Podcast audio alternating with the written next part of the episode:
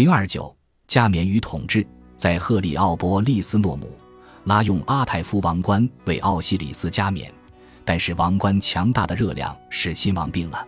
奥西里斯病了很长时间，在仪式之后，拉看到奥西里斯坐在他的家里，他的脸全肿了，这对他的统治而言是一个不祥的开始。但是，奥西里斯很快获得了伟大而仁慈的国王的声誉。其实，在登上王位之前，奥西里斯当过宰相、赫利奥波利斯的祭司长、王家传令官，已经得到了很好的历练。站着的时候。他有八万尺六丈三尺高，在战场上肯定让敌人闻风丧胆。他的统治时期被描绘成一个繁荣的时代，那时所有的资源都被很好的掌控，国家稳定，生活美好。努安的无序的水在海湾里，清凉的北风吹着，动物繁衍滋生，阴谋者被镇压。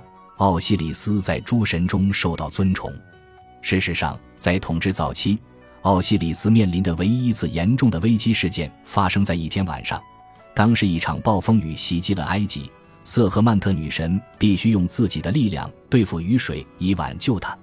在后来的故事中，我们了解到许多种社会结构和习俗的创建应归功于奥西里斯的统治。在普鲁塔克的叙述中，当了王的神教会了埃及人如何耕作土地，也为他们制定了律法。教会他们尊崇诸神。根据西西里的狄奥多罗斯，奥西里斯为人类的社会生活做了很多善事。因为伊西斯发现了小麦和大麦，于是他首先让人类放弃了食人习俗，人类不再食用铜板，而改食小麦和大麦。伊西斯也制定了律法，而奥西里斯在底比斯为他的父母和其他神明修建了神庙。两位神明尊崇那些培育技艺。促进技术进步的人，一项特别的进步就是同治工具的开发，它能帮助人们高效地杀死动物和进行农业活动。根据迪奥多罗斯，奥西里斯最早发明并品尝了葡萄酒，他在任何事情上都与托特神商量。在另外一份材料中，肯铁曼图当了神王的宰相，胡神当了奥西里斯的上埃及将军，而西阿则是下埃及的将军。迪奥多罗斯·普鲁塔克记载道：“后来，奥西里斯集结了一支庞大的军队，周游世界，把种植小麦和大麦、酿造葡萄酒的知识交给民众，让伊西斯在他不在的时候统治埃及，让托特做他的顾问。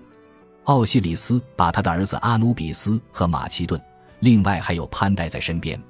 他的军队由精于农业的男子、乐手、歌者和舞者组成。”奥西里斯显然喜欢笑声、食物和娱乐。普鲁塔克说，奥西里斯依靠自己的魅力、说服能力以及音乐和舞蹈的吸引力，获得了他所遇到的人的支持。就如许多身处间隔年的学生一样，当奥西里斯开始旅行的时候，他决定在返回家之前不修剪头发。首先，他向南进入了埃塞俄比亚，在那里他建立了城市，把神奇的农业交给了人们。让人们以他的名义统治该地，这些是值得信赖的人。奥西里斯从他们那里收取贡品。最后，他前往印度，在那里建立了更多的城市。然而，奥西里斯的旅程并不完全是一趟和平之旅。比如，他在色雷斯杀死了野蛮人的王。